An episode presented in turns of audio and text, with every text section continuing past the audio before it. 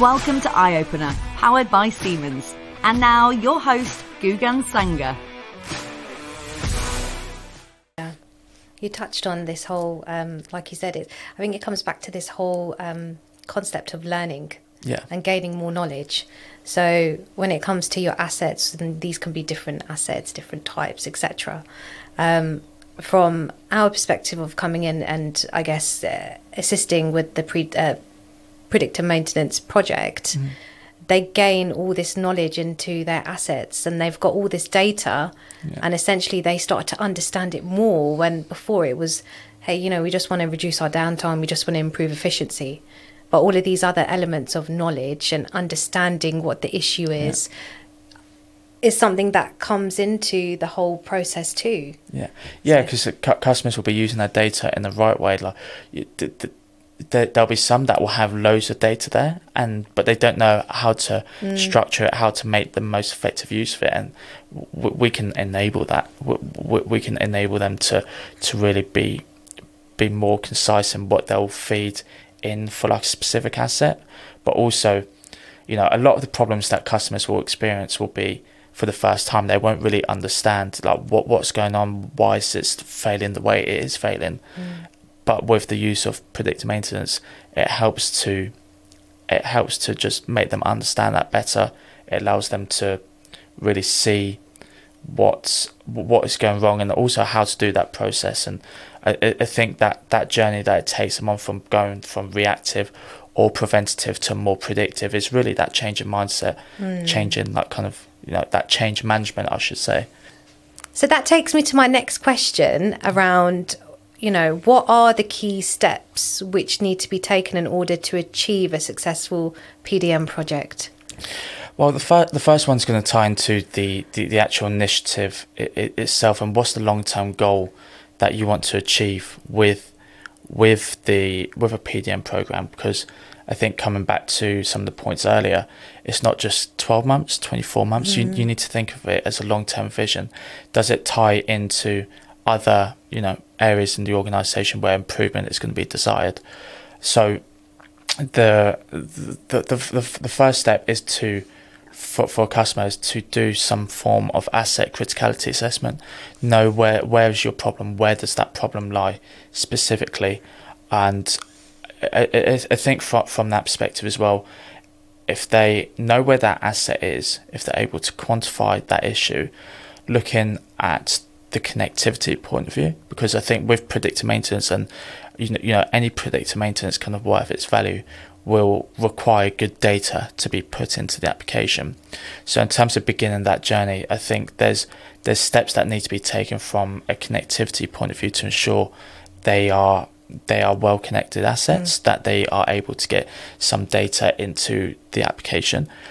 If if if not, if let's say data isn't there, it's still not actually the end of the world. We can like companies can help support providing that hardware to you know build that end to end solution, but that really needs to be figured out in the in those first steps of what is available, what is the current infrastructure you do have, um, and are you able to really automate it? Because you know doing some manual kind of manual labor in terms of pushing that data i- is not going to be feasible long term. It's not going to allow you to scale. Um, the uh, one of the things in terms of that early stage as well is looking at who are going to be some of the key characters. Like who, who who is going to drive this initiative? Is it being driven from the top down, or is it some? Is it like driven from like a plant plant by plant basis. If it's driven from the the, the, the, the top down, it's going to stick. It's, it's going it's going to be able to um, grow grow out rather than trying to go from the down like bottom up. M- makes it a lot slower process. So um, in terms of the, the, the, the those initial steps, those will be things that will need to be considered. Um, what where do you want to be in three years time? Where do you want to be in five like five years time with predictive maintenance? How do you see that growing in your Yeah. organization? That that's where you need to begin with in terms of you know th- covering those issues, covering those topics, and that will allow you to really determine where you're going to begin. And I think that's one of the biggest things we have with customers is where where are they going to begin with the, the, this solution. um, like a lighthouse facility. So, in case you know those who are listening don't know, a lighthouse facility is somewhere where it's more technical, techn- technologically advanced Okay. than, than than other than other sites. It's got um, probably more data. It's got a good culture. Um, and they're more open to adopting solutions. And generally, organisations will look to run like kind of new projects through a lighthouse facility, see how, how it develops, and then will look to expand it within the organisation. Um, because lighthouse facilities are generally seen as places for best practice. Um, and they're really good in terms of actually working like with the people, being able to understand the problems that are there. They generally have a good knowledge and understanding Yeah. of, of this. So, you, you, you know, once, once you've do, done that, it then goes into that number crunching because, like you said, like cut, people want to know what what is the ROI we're going to be able to get, or what are we going to potentially be able to achieve with with this solution, um, and and, and how how is that solution going to look um, f- from end to end? So you know, we've got the data from here. How are we going to be able to, you know, effectively and efficiently push it from A A to B? You know, Yeah. A being their, their shop floor, B being like that maybe that cloud platform or that predictive maintenance platform.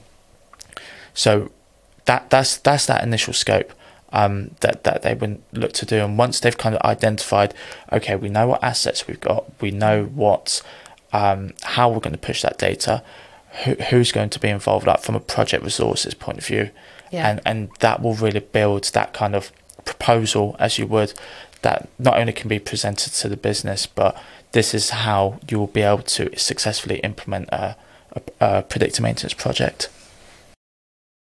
Going back to your point um, around good data, Ryan, how do you define what good data is? So good data will be able to show any change in that machine's health, that machine's that machine's state, um, and I think good data will cover a variety of potential potential failures. So one of the things that will be done like in like that pre-sales process is really identifying, you know, once the assets are identified, what what failures are, are, are there, Yeah. and that will be able to map good data. If you've got a a list of failure modes and then looking at what data is present, for example, if you're having a an issue with uh, bearings, okay, but you have vibration, that's going to be good data because to be able to pick up any like bearing damage, as an example, you would need vibration data to be able to do so.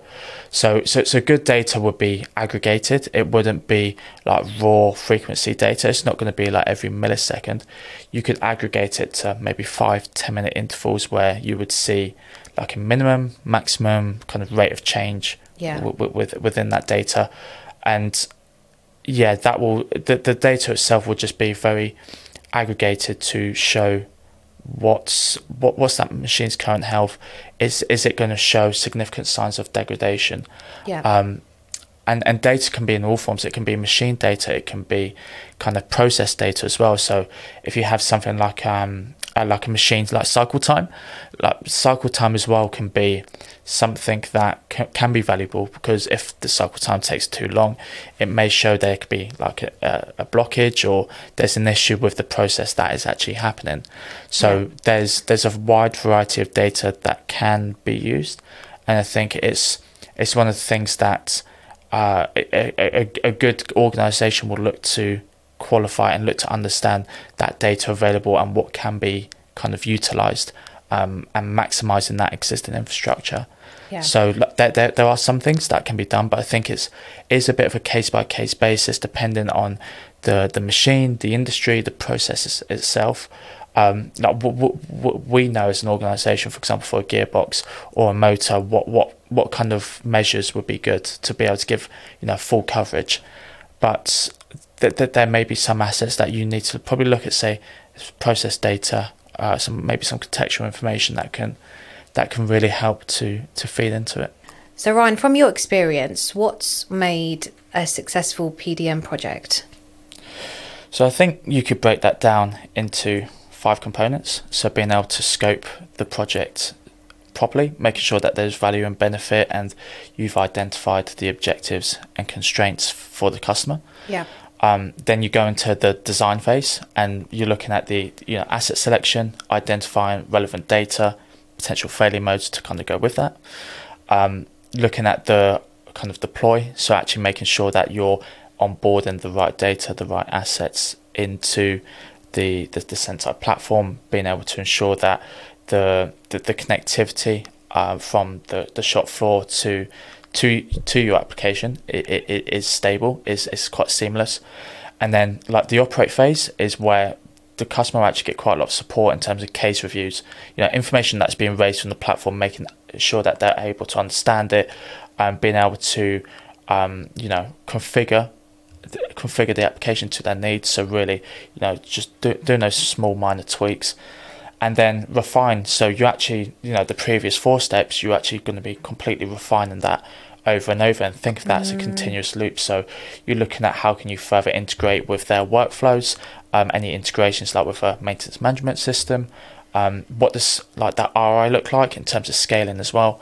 You'll look to really define that in the refine phase, and yeah. then that will kind of loop back to the, the the design. Then you go through that consistently, and and and, and with customers the the the best ones will be able to once you get to that refine phase and you go back to the design they'll be taking over that design. They'll know yeah. how to do that asset selection. Yeah. they'll have that knowledge experience and skill set to to manage it um, independently. Yeah. I agree with your point of this whole continuous cycle.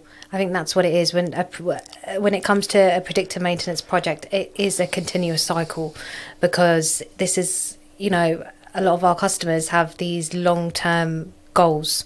So they're forecasted over the next couple years. And once you say, you said, you mentioned about the refine stage. Yeah. Again, you're going to go back because you know the process. Yeah. And each and every time it's going to be work in progress and you're developing what the issues are. And most importantly, understanding the reason why you've got these issues in the first place. Yeah, I think speaking to one of our probably one of our longest term customers in in terms of that process, they they have been able to really adopt those, stages themselves. So, like, yes, initially they ran through it with us, but now they take ownership of that. And when it comes to that, you know, look, speaking about ROI and the, the cost of projects, they, they've actually eliminated a lot of those costs in projects because they take ownership of, you know, choosing those assets, make sure that the data is right, onboarding those those assets into the application. Where they take kind of complete ownership of it, they've been able to scale uh, globally. You know, over ten thousand assets, multiple sites, and now they just obviously they just pay for you know a license and all you can eat license. So where they've been able to show really great maturity and take ownership and be independent with that like yes, we we gave those them those initial skills, and they've kind of taken it and and and managed it themselves. So yeah, it, it's when an organisation gets on board, it's so powerful. So Ryan, on our previous episode, um, Nathaniel Ford asked a question for our next guest on the show, um, and that question is focused around given the rate of technology, how do you see your job role evolving? Well, I think with technology, it's uh, allowed us to be able to communicate with people on the other side of the world to, be able to deliver projects without ever seeing someone. I, I think with technology, you, you, know, you can speak about AI coming in, and there, there's so much information that's still accessible to to to people like on the internet. You know you can kind of pull up something like chat gpt and you can look for things such as predictive maintenance but i still think in terms of my role people would want to buy from people. And, mm. and they always have and i still think that would look to continue.